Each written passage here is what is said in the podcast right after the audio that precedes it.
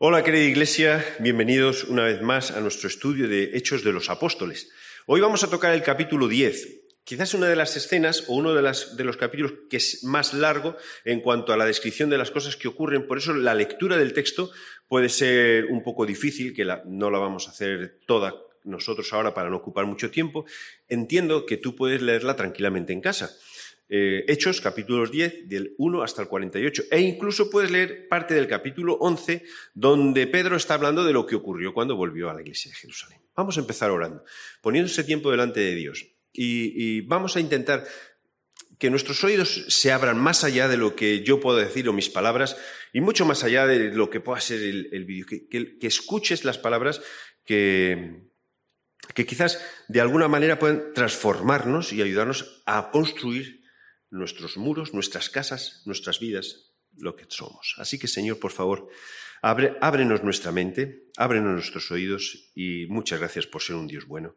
Muchas gracias porque vemos a través de la vida de Cornelio, a través de la vida de Pedro, cómo tú nos mueves y cómo tú haces que nosotros seamos instrumentos en tus manos para que tu palabra sea extendida y también para que las personas podamos disfrutar de una relación limpia, transparente, sana contigo, disfrutar de un Dios que está vivo, de un Dios presente, de un Dios que lo que quiere es que disfrutemos de la vida que tú nos has puesto delante.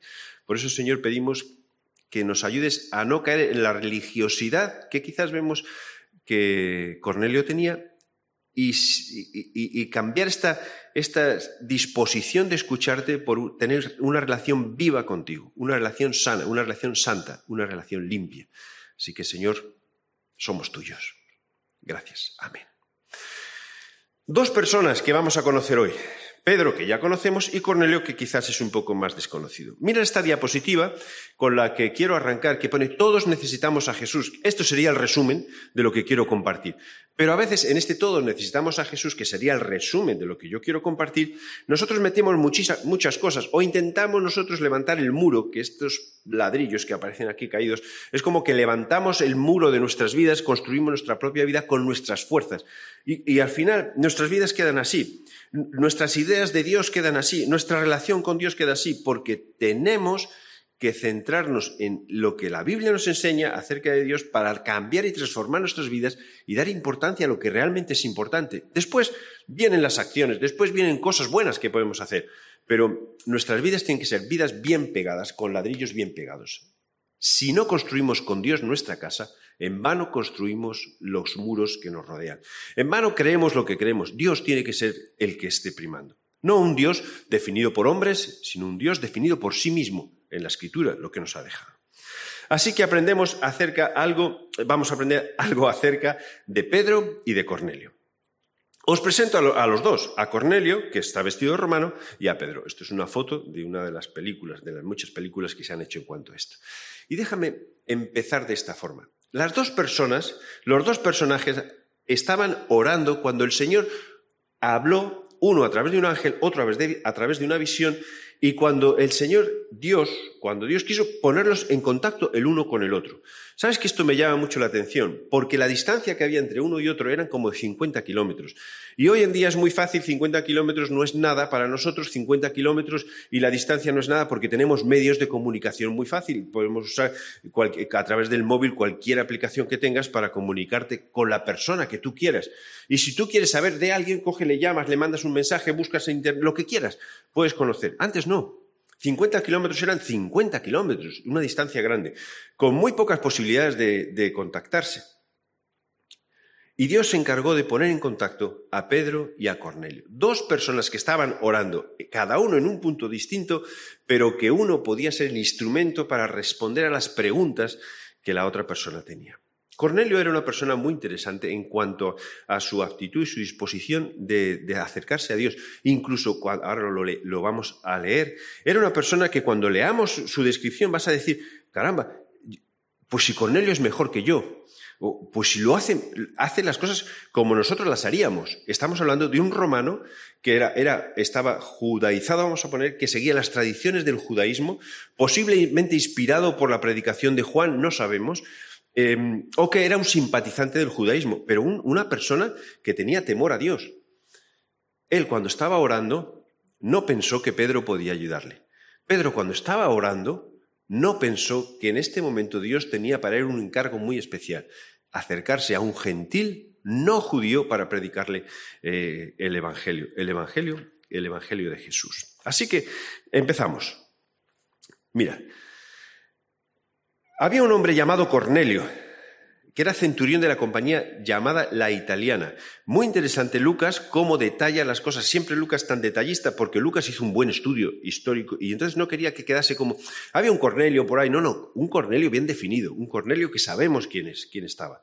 Y este hombre era piadoso y temeroso de Dios con toda su casa y que hacía muchas limosnas al pueblo y que oraba a Dios siempre. Este era Cornelio. Un hombre piadoso, que eres un hombre devoto, un hombre temeroso de Dios, con toda su casa. No solamente él era individualmente temeroso de Dios, que a veces ocurre esto con personas que podemos conocer o en nuestras casas. Yo tengo mi relación con Dios y pienso, y los demás que cada uno tenga la suya. No, este hombre como jefe, como responsable de su familia, había sabido trasladar a sus familias e incluso vamos a ver que a sus siervos o a las personas que le servían este temor a Dios. Esto habla mucho de las personas, porque nosotros podemos decir, em, yo creo en Dios, ¿vale? Y es personal mío, que cada uno haga lo que quiera. O incluso cuando Pablo está hablando a Timoteo, ¿cómo, ¿cómo, busco personas ancianas para la iglesia o responsables de la iglesia? Personas que puedan liderar, pues que tengan su casa en orden, que hayan sabido transmitir las enseñanzas. Aparte de esto, que cada uno pueda tomar sus decisiones. no, no, entramos en eso. Pero eh, Cornelio había conseguido que su forma y su manera de amar a Dios hubiese sido contagiosa para los demás. Entonces, y también, fíjate que dice que hacía muchas limosnas, estas limosnas no son limosnas como podemos decir, ah, que daba el dinero así como, mm, em, como podemos, es que la palabra limosna en castellano a veces suena como si fuese un, con desprecio, como si fuese así algo rápido. No, no, esto lo hacía con compasión y lo hacía pensando en las demás personas. Era dadivoso, económicamente dadivoso. No era una persona atada por el dinero, ni una codiciosa, una persona codiciosa, pero era una persona que estaba en un buen puesto. Dice este, que este hombre piadoso, que estaba orando a Dios siempre, que hacía esfuerzos por orar a Dios, esfuerzos, no esfuerzos de sufrimiento, sino que, apartaba su tiempo. Estoy muy ocupado, pero aparto mi tiempo para orar a Dios. Entonces ya, no, no sigo, solo quiero que veamos esto. Fíjate qué calidad de hombre era Cornelio. Piadoso, temeroso de Dios, que hacía muchas limosnas al pueblo, que esto se repite varias veces en el, en el capítulo 10, y además que, oraba a Dios siempre. Ya está. ¿Qué le faltaría? ¿Qué le faltaría a Cornelio? ¿Qué, podemos decir que, añadiríamos a la vida de Cornelio? Dice que este hombre vio claramente en una visión, como a la hora novena, a las tres de la tarde más o menos, que un ángel de Dios entraba donde él estaba y le decía a Cornelio. Y él mirándole fijamente y atemorizado dijo, ¿qué es, Señor? Y le dijo, tus oraciones y tus limosnas han subido para, para memoria delante de Dios. Tus oraciones y tus limosnas. tus limosnas. A veces nosotros pensamos que el, hecho de dar económicamente, que es esto, de ayudar a los demás económicamente, no, no, sirve de nada. O podemos decir, no, yo ya doy de mi tiempo. No, no, aquí Cornelio estaba haciendo oraciones y limosnas. En este caso, las limosnas reflejaban no solo que su relación con Dios, sino que sus oraciones no eran vacías. En su relación con Dios era una relación real, que se plasmaba en las demás personas. ¿Cómo? Con aquello que quizás nos cuesta mucho más dar, que es el dinero. Entonces, tus limosnas y tus oraciones han sido escuchadas por Dios. Entonces, envía pues ahora hombres a Jope, que estaba muy distante de donde, de donde vivía Cornelio, y haz venir a Simón, el que tiene por sobrenombre Pedro. Así que él escogió a varias personas y entre ellos, versículo 7, a un devoto soldado. Este soldado no era devoto a Cornelio, como podríamos pensar, sino que este devoto es la misma palabra que piadoso que vemos para Cornelio. Quizás este soldado también era una persona que honraba y respetaba a Dios. Un ángel se le apareció y envió a buscar por orden del ángel a Pedro. Al día siguiente, mientras ellos iban en camino, se acercaban a la ciudad, Pedro subió a la azotea para orar. Mira, los dos oraban. Cornelio estaba orando siempre y Pedro subió a la azotea para orar. Era cerca de la hora sexta. Y tuvo gran hambre y quiso comer, pero mientras preparaban algo le sobrevino un éxtasis. Vale, déjame parar aquí porque me llamaba mucho la atención. Un éxtasis era por falta de comida, un éxtasis es porque iba a recibir la visión, un éxtasis ¿por qué? ¿Es porque estaba al sol? ¿Es porque qué le pasó? Entonces, aquí lo que encontramos en realidad es que, mm, a ver, eh, déjame decirlo, la palabra sería un aturdimiento, un desplazamiento de mente. Entonces ya podría decir, ah, entonces la visión se la inventó Pedro. Bueno, vemos que, hay una razón por la cual no. Versículo 16, que esta visión se le apareció tres veces, tres veces. Qué número más interesante para Pedro, ¿no? Y vio en el cielo, vio el cielo abierto y que descendía algo semejante a un gran lienzo que atado a las cuatro puntas estaba eh, bajando a la tierra, en el cual había de, de todos los cuadrúpedos terrestres y reptiles y aves del cielo. Y le vino una voz, levántate Pedro, mata y come. Entonces Pedro dijo, Señor, no, porque ninguna cosa común o inmunda he comido jamás. Yo soy un buen judío, yo respeto bien la ley. Y en la ley pone que, no comas cosas que sean inmundas, porque somos parte de un pueblo santo apartado para Dios. No somos como los demás pueblos que comen lo que sea. Nosotros somos santos apartados para Dios. Y Pedro dice, ¿cómo voy a hacer lo que no he hecho nunca? Volvió la voz a él por segunda vez y le dijo, lo que Dios limpió, no lo llames tú común.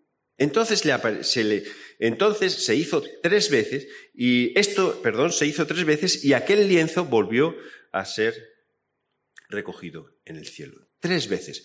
¿Por qué, ¿Por qué Lucas enfatiza que tres veces? No creo que tanto por el número tres, importante para Pedro, tres negaciones, tres veces que Jesús le pregunta, como tres personas que van a buscarle. Eh, eh, quizás podríamos sacar un poco de punta a, este texto, a esta parte, pero es que nos está diciendo que este éxtasis donde estaba Pedro, lo que vio no fue una ilusión producto de su falta de, capacidad mental ni nada. Esto ocurrió de verdad. Esto ocurrió de verdad. Y para asegurarle a Pedro que esto es de verdad, no es producto de su hambre o su desmayo, ocurrió tres veces. Tres veces que Pablo nos está diciendo. Entonces, mire el mensaje. Dos mensajes distintos a dos personas distintas, dos mensajes en los que Dios está uniendo la necesidad de una y la capacidad de otra para compartir a este. ¿Por qué, por qué aparecen animales inmundos? Claro, Cornelio, al ser romano no judío, para Pedro, era una persona que no era, no era grata. No podía ir Pedro a hablar con Cornelio, porque los demás le mirarían mal. Mira a este judío que está hablando con gentiles, que ya le pasaba a Jesús. Mira a este, a Jesús que está hablando con personas que tienen mala reputación. Mira a este Jesús que está hablando con mujeres que tienen mala reputación, hombres que tienen mala reputación, e incluso que está hablando con centuriones, con personas. Entonces Pedro no quiere entrar en eso. ¿Por qué? Porque era judío de tradición. Entonces quiere, em, de alguna manera, con lo que ha aprendido del pasado, honrar a Dios en todas sus acciones. Aquí se le aparece este sueño. Lo que yo he limpiado, no lo llames tú inmundo. Lo que yo he limpiado, no lo llames tú inmundo. ¿Qué está haciendo Dios? En la mente de Pedro está abriendo el Evangelio, las buenas nuevas, no son solamente para el pueblo judío, es para todas las naciones. Mientras estaba Pedro pensando qué significaría es toda la visión que había tenido, he aquí los hombres que habían sido enviados por, Cornelio, entrados, entraron en la casa y preguntaron, preguntaron dónde está Simón. Y entonces Simón Pedro, que es distinto Simón el, curtidor, que es la casa donde estaba Pedro. Entonces, hay tres hombres que te buscan. Y ellos le dijeron, versículo 22, eh, estoy leyendo un poco rápido para entendiendo Espero que te quede clara un poco eh, toda la historia, pero tú puedes leerlo tranquilamente en casa. Ellos le dijeron, Cornelio, el centurión, centurión, otra vez varón justo y temeroso de Dios, que tiene buen testimonio en toda la nación de los judíos, ha recibido instrucciones de un santo ángel de hacerte venir a su casa y oír tus palabras. Mira cómo define otra vez a Cornelio, mira cómo define la visión y mira quién es el que manda todo lo que está ocurriendo. En nuestras vidas a veces puede haber muchas casualidades. ¿Tú crees que son casualidades? Ay, que mira, que vaya. De repente yo estaba con una necesidad y han venido todas estas respuestas, o ha venido esta respuesta, pero no es la que me gusta a mí, es la que, la que me ha venido. ¿Crees que es una casualidad? ¿Tú crees que Pedro estaría deseando ir a predicar a un romano, a un centurión romano, ir a compartir?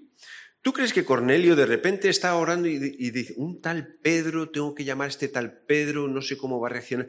¿No ves que, podría haber otras cosas mucho más fáciles? Es que Dios tiene, su plan. Tiene su plan. No hay casualidades en nuestras vidas cuando las puertas se van abriendo y de repente dice, yo quiero que pases por aquí ya, pero yo quería, no, no, pasa, ve, por aquí. Lo que yo he limpiado no, lo llames inmundo. Entonces le explicaron lo que había pasado y mientras eh, Pedro estaba en camino, en el versículo 24, dice que Cornelio, que me llama muchísimo la atención, dice Cornelio había convocado a sus parientes y amigos más íntimos porque querían que escuchase lo que Pedro les iba a decir. Fíjate cómo es el corazón de Cornelio. Cornelio en su relación con Dios no es egoísta, sino que invita a los demás para que hagan como una especie de reunión, como para decir, mira, lo que yo voy a escuchar quiero que lo escuchéis todos. Por eso, la casa de Cornelio era una casa que temía Dios, porque el corazón de Cornelio era que todos conociesen a Dios, honrasen a Dios, amigos más íntimos. Entonces, cuando Pedro entró, salió Cornelio a recibirle y postrándose a sus pies lo adoró. Dices, ¿qué, qué equivocación. Bueno, para un romano, adorar a una persona no era, vamos a decir, nada escandaloso en el sentido de que, bueno, los romanos tenían órdenes de pensar que el César era como si fuese un dios.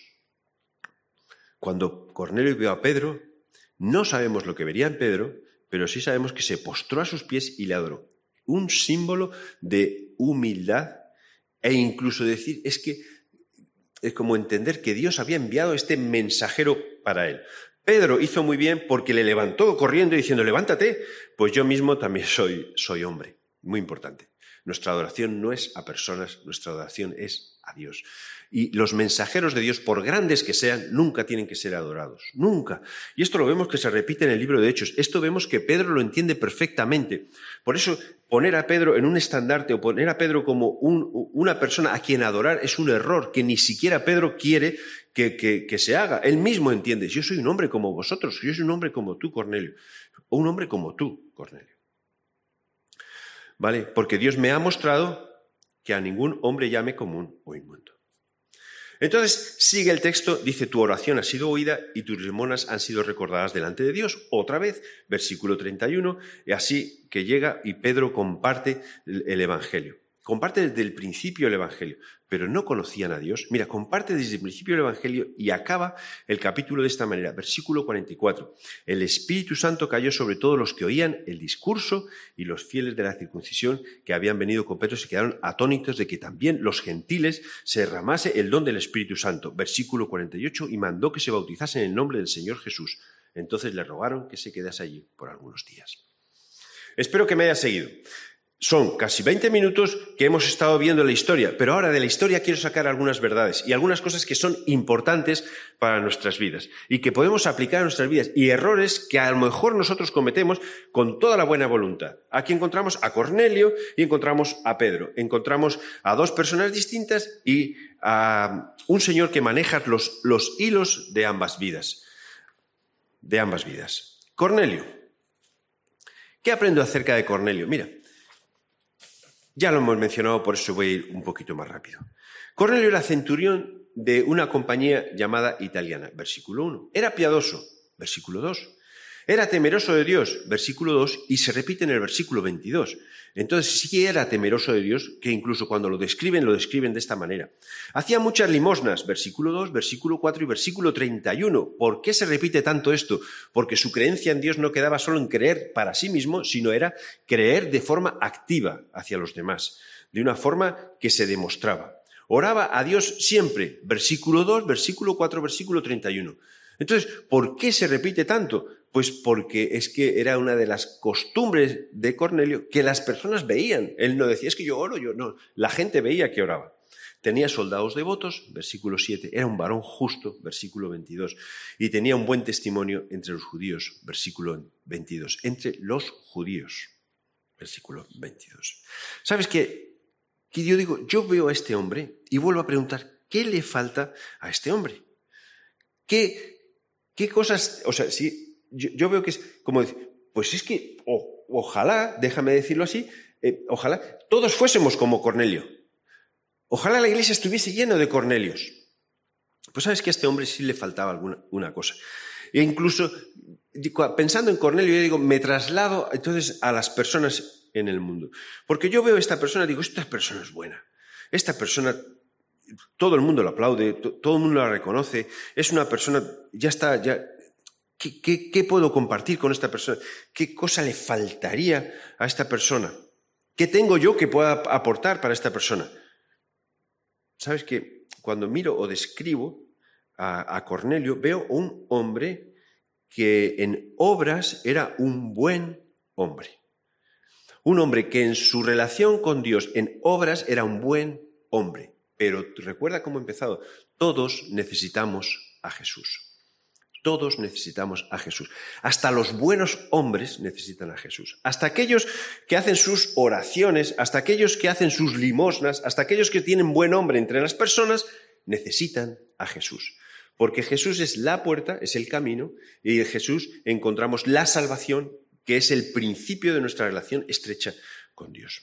Si miramos nuestro mundo, eh, eh, en realidad nuestro mundo es verdad que es un, mundo caótico y es verdad que hay mucha maldad, pero vemos que hay muy buenas acciones. Mira, todo esto que veis aquí son ONGs que funcionan y que funcionan para ayudar a las personas. Es como las limosnas que vemos en Cornelio. Cornelio era una persona que daba limosnas. Bueno, el mundo es un mundo que, apoya a las otras personas. Vemos algunas, puede ser que, te, que las conozcas, otras que no las conozcas, otras muchas que no están ni siquiera aquí. Solamente busqué ONGs en España, pensando en, el país en el que estamos, pero muchas de estas ONGs funcionan en todo el mundo. Entonces, bueno, son muy buenas acciones. Yo cuando veo, o veo médicos que son capaces de irse a, a otros países para ayudar, veo muy buenas acciones. La Cruz Roja muy buenas acciones, muy buenas acciones de, ayudar a los demás, que tienen buen, hombre, buen nombre entre los demás. Pero recuerda esta frase con la que he empezado. Todos necesitamos a Jesús. Hay una película que se llama Cadena de Favores y a veces como personas tú puedes ir y, decir, bueno, eh, eh, es que eh, es importante que seamos personas de buenas obras. Es muy importante. Tito, que pongo el texto aquí abajo de la diapositiva, podéis ver, Tito, eh, uno de los resúmenes eh, de la epístola de Tito es que es una epístola de buenas obras. Entonces está hablando que los creyentes sean creyentes de buenas obras y que la gente pueda conocer a Dios a través de nuestras buenas obras. A través de Cornelio, muchos posiblemente siguieron, eh, siguieron sus pasos y siguieron su relación con Dios. Pero, ¿es solamente esto lo que tenemos que hacer? Hay una película que se llama Cadena de Favores o un vídeos cortos que tú puedes ver en internet, Cadena de Favores, donde se reta a una persona a hacer un buen gesto hacia, hacia la otra persona. Vas a decir, ¿esto qué tiene que ver? Bueno, ¿qué tiene que ver con lo que todos necesitamos a Jesús? Porque nosotros en nuestra sociedad, nosotros en nuestro caminar diario, nos conformamos a veces con ser buenas personas para los demás. Yo voy a ayudar a la otra persona a hacer algo. Y esa persona que ido a otra persona. Pero si yo ayudo a tres personas, esas tres personas a otras tres personas, entonces es como que estamos ayudando y nos conformamos con ser buenos con los demás. Tenemos que tener cuidado como cristianos, como creyentes y como eh, personas que buscamos tener una relación con Dios, a no caer solo en el hecho de que si tenemos una tenemos buenas acciones con los demás, estamos cumpliendo en nuestra relación con Dios. Recuerda esta frase. Todos necesitamos a Jesús. ¿Es posible que a Cornelio le faltase algo? ¿Es posible que a, Cornelio, o digamos, Cornelio haya sido un hombre que haya caído en la tradición, en la tradición de hacer ciertos ritos en su relación con Dios de forma que con eso se quedaba conforme? Aunque vemos que no, porque estaba pidiendo a Dios, necesito algo más, necesito algo más. ¿Qué necesitaría Cornelio? ¿Qué le faltaba? ¿Somos Cornelios nosotros en nuestras vidas? ¿Somos personas de buenas obras en nuestras vidas? ¿Somos personas que las demás personas, déjame decir así, nos aplauden, oye, mira qué bien, cómo, cómo trabaja, qué cuántos favores me hace, cómo me ayuda, cómo, cómo, cómo. ¿Nos conformamos con, con eso? Cuando leemos Hechos 11, 14, ya sé que hemos, eh, que hemos, hemos leído mucho, pero dice que Pedro fue a Jerusalén y contó lo que había pasado con Cornelio. Y dice que fue enviado para que él hablara palabras por las cuales sea salvo Cornelio y toda su casa. Cuando tú lees esto, lo que estás viendo es que Cornelio era una buena persona, una persona religiosamente buena y que tenía una relación con Dios religiosa, pero no había rasgado el velo que permitía que la presencia de Dios viniese a su propia vida. Y solamente se rasga el velo a través de Jesús. ¿Qué le faltaba a Cornelio? Conocer a Jesús. ¿Y por qué habla del Espíritu Santo? Porque el Espíritu Santo es el que convence a nuestro corazón de pecado. El Espíritu Santo es el que convence que nosotros necesitamos arrepentirnos y pedir perdón por nuestros pecados. Pero si yo soy muy bueno, que hago muy buenas obras. Bueno, pedir perdón por tus pecados que estorban tu relación con Dios e impiden que Dios pueda morar en ti y se pueda explayar el Espíritu Santo a través de nuestras vidas. Vas a decir, entonces todos vamos a hablar en lenguas. Voy, déjame decirlo así. No sé si todos vamos a hablar en lenguas. Lo que sí sé es que todos vamos a ser guiados por el Espíritu Santo donde Él quiera. Y si Él quiere que hablemos lenguas, serán lenguas. Pero si Él quiere que caminemos por otro sitio, será por otro sitio. Y si Él quiere que sencillamente, que no es sencillamente, entendamos lo que nos ha dejado escrito para poder disfrutar de su verdad, eso será lo que Dios ha puesto en tu corazón. Hay algo que le faltaba a Cornelio. Le faltaba entender que él tenía que pedir perdón por sus pecados, entregar sus pecados en la cruz, disfrutar de la muerte de Jesús y dejar que Jesús entrase a su vida, porque Él es la puerta, Él es el camino, Él es la verdad, Él es la vida. Entonces Cornelio estaba viviendo una vida llena de buenas acciones, religiosamente correcto y perfecto, pero que le faltaba algo. ¿Qué le faltaba? Jesús. Todos necesitamos a Jesús. Hasta Cornelio, hasta Cornelio. Hasta yo, hasta yo. Hasta tú, hasta tú. Esto es lo primero que me llama la atención porque Cornelio era un buen hombre, pero no tenía Jesús, porque no conocía el poder de la obra de Cristo en la cruz. Si nosotros predicamos y no compartimos de Jesús, estamos hablando a medias. Si nosotros somos cristianos y como iglesia somos una iglesia que cara a los demás somos una iglesia de buenas obras, nos estamos quedando a medias, porque nos falta Jesús. Todos necesitan a Jesús. Y cuando empiezas a hablar de Jesús vas a ver que hay reacción en las personas, o negativa, o una reacción de decir, me falta también eso. Yo quiero disfrutar también de eso. ¿Eres una persona a la que le falta Jesús? ¿Eres una persona de buenas obras? ¿Eres una persona donde te has conformado a ser Cornelio? Cornelio adoraba a los hombres. versículo 25, cuando se postra un poco delante de, Pedro. Vemos que, que quizá la tendencia suya fuese adorar hombres. Hombres que le hablan de Dios, para él eran como si fuesen Dios, entre comillas. Cuidado con esto. Cuidado, cuidado con esto, que lo he mencionado y no quiero volver a repetirlo más por, no ser insistente, por no porque creo que también queda claro. Nuestra adoración tiene que ser aquel que rasga el velo, que es Jesús. Nuestra adoración nunca tiene que ser hacia las personas.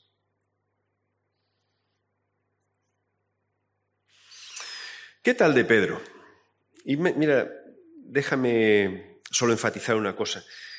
A veces pensamos que con las buenas obras satisfacemos a Dios. Y entonces Dios nos abre las puertas de los cielos. Nuestras buenas obras no satisfacen a Dios, porque siempre hay algo que estorba para poder entrar en el cielo. Ese es el pecado. ¿Quién me convence del pecado? El Espíritu Santo. Cuando nosotros creemos, pedimos perdón a Jesús, esa buena obra de Jesús en la cruz es la que me abre las puertas de los cielos. Eso lo puedes encontrar en la Biblia, en Romanos 3:24, en Efesios 2:5, en Hebreos 6:4, en 1 de Pedro 1:5 puedes ver que en realidad nuestra salvación, nuestra relación genuina con Dios es a través de Jesús, por fe, por creer y también por pedir perdón por nuestros pecados. El Espíritu Santo es quien me convence y nos convence de eso.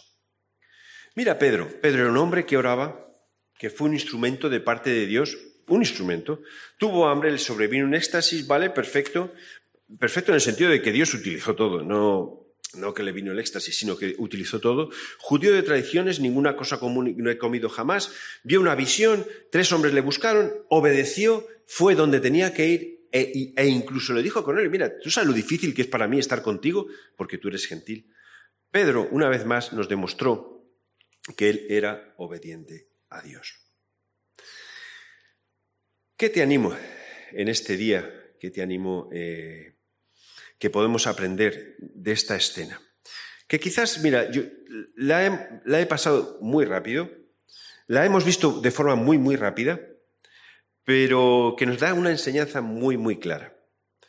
Es posible que estés construyendo tu vida con tus propias fuerzas y tus propias obras. Es posible que estés construyendo tu vida y, y que seas una persona tradicionalmente o religiosamente perfecta, pero es posible que estés perdiendo la bendición de entender que necesitamos y necesitas a Jesús. Por eso me gustaría terminar con esta frase grande y sencilla. Vamos a vivir una vida de fe, llena de buenas obras, pero de fe, de creer en Jesús, que hablen del Dios en el que creemos. Vamos a gritar en todas las partes quién es Dios, no solo con nuestras palabras, sino con nuestras vidas, pero una vida de fe. La fe me salva. La fe me abre las puertas del cielo. Luego vienen buenas obras, buenas obras que van a dar la gloria a Dios y no a mí. Las buenas obras que voy a animar a otros a ver a Dios y no a mí. Cornelio y Pedro, dos personas totalmente distintas, y a, su vez de ser dos personas totalmente distintas, dos personas que Dios utilizó para que el uno se ayudase al otro y para que uno que conocía a Jesús pudiese hablar el mensaje de Jesús. Pedro no le dio palmaditas a Cornelio. Muy bien, muy bien, Cornelio. Vas bien, sigue orando, haciendo buenas limosnas y todo. No, no. Le predicó de Jesús. ¿Cómo lo sabemos? Porque lo leemos en Hechos 11, versículo 14, donde está hablando de que la misión de Pedro fue enviar, predicar a Jesús a quien no conocía predicó a Jesús y el Espíritu Santo cayó sobre el lugar donde estaban y sobre los que oyeron. ¿Qué tal si nuestra oración se convierte en esto? Rompe, Señor, nuestros esquemas y nuestros círculos para poder predicar a todos. Rompe, Señor, nuestros esquemas tradicionales y religiosos para poder escuchar la necesidad que tenemos de Jesús, que al final es el mensaje realmente transformador que tenemos y que nos enseña la Biblia. Y rompe, Señor, eh, la comodidad que tenemos con nuestras buenas acciones, que a veces nos salen de forma natural. Estas buenas acciones no tienen que hablar de nosotros, tienen que hablar de Jesús. Y si no conocemos a Jesús, no podemos hacer que esas acciones comuniquen el mensaje transformador. Veo a personas en una casa con vidas transformadas. ¿Ha sido transformada tu vida? ¿Es transformada tu casa? ¿Es cambiada tu casa? ¿Eh? ¿O es la misma casa de siempre, el mismo círculo de siempre, el mismo conocimiento de siempre y no hay pasos hacia adelante? ¿Por qué no dejamos que Dios transforme nuestras vidas, nuestras casas, nuestros hogares, sencillamente con la presencia del Espíritu Santo, haciendo que luego hagamos lo que el Espíritu Santo quiera, no lo que los hombres quieran o que lo que nosotros pensamos que es que tiene que ocurrir. Ya estamos otra vez encasillándonos en tradiciones. El Espíritu Santo es libre para hacer lo que quiera con tu vida, en tu vida y a favor de los demás. Por eso, Señor, nos rendimos hoy delante de ti y nos ponemos todos como Cornelios, Personas que queremos más de ti, conocerte más a ti, pero que seas tú quien nos utilices, que seas tú quien nos cambies y que nuestras vidas hablen acerca de ti, nunca jamás acerca de nosotros. Bendícenos, ayúdanos y transfórmanos, haz que tu Espíritu Santo nos cambie y que sobre todo veamos la necesidad que tenemos en nuestras vidas de Jesús. Jesús, tú eres el Rey de nuestras vidas. Amén. No te quedes con dudas, posiblemente entre todo lo que hemos dicho, entre todo lo que has oído de Cornelio, de Pedro, la historia, todo, todo, todo, y digas, tengo dudas, tengo... Escríbenos, llámanos, métete en la página web de la iglesia y, no te quedes solo con lo que has escuchado. Busca la forma en que este mensaje, el mensaje que aparece en la Biblia, sea real en tu vida. Gracias por ser una persona, un hombre una mujer devota, un hombre y una mujer que quiere buscar más de Dios y lo que le pido a Dios es que te bendiga, que nos bendiga. Gracias por estar ahí.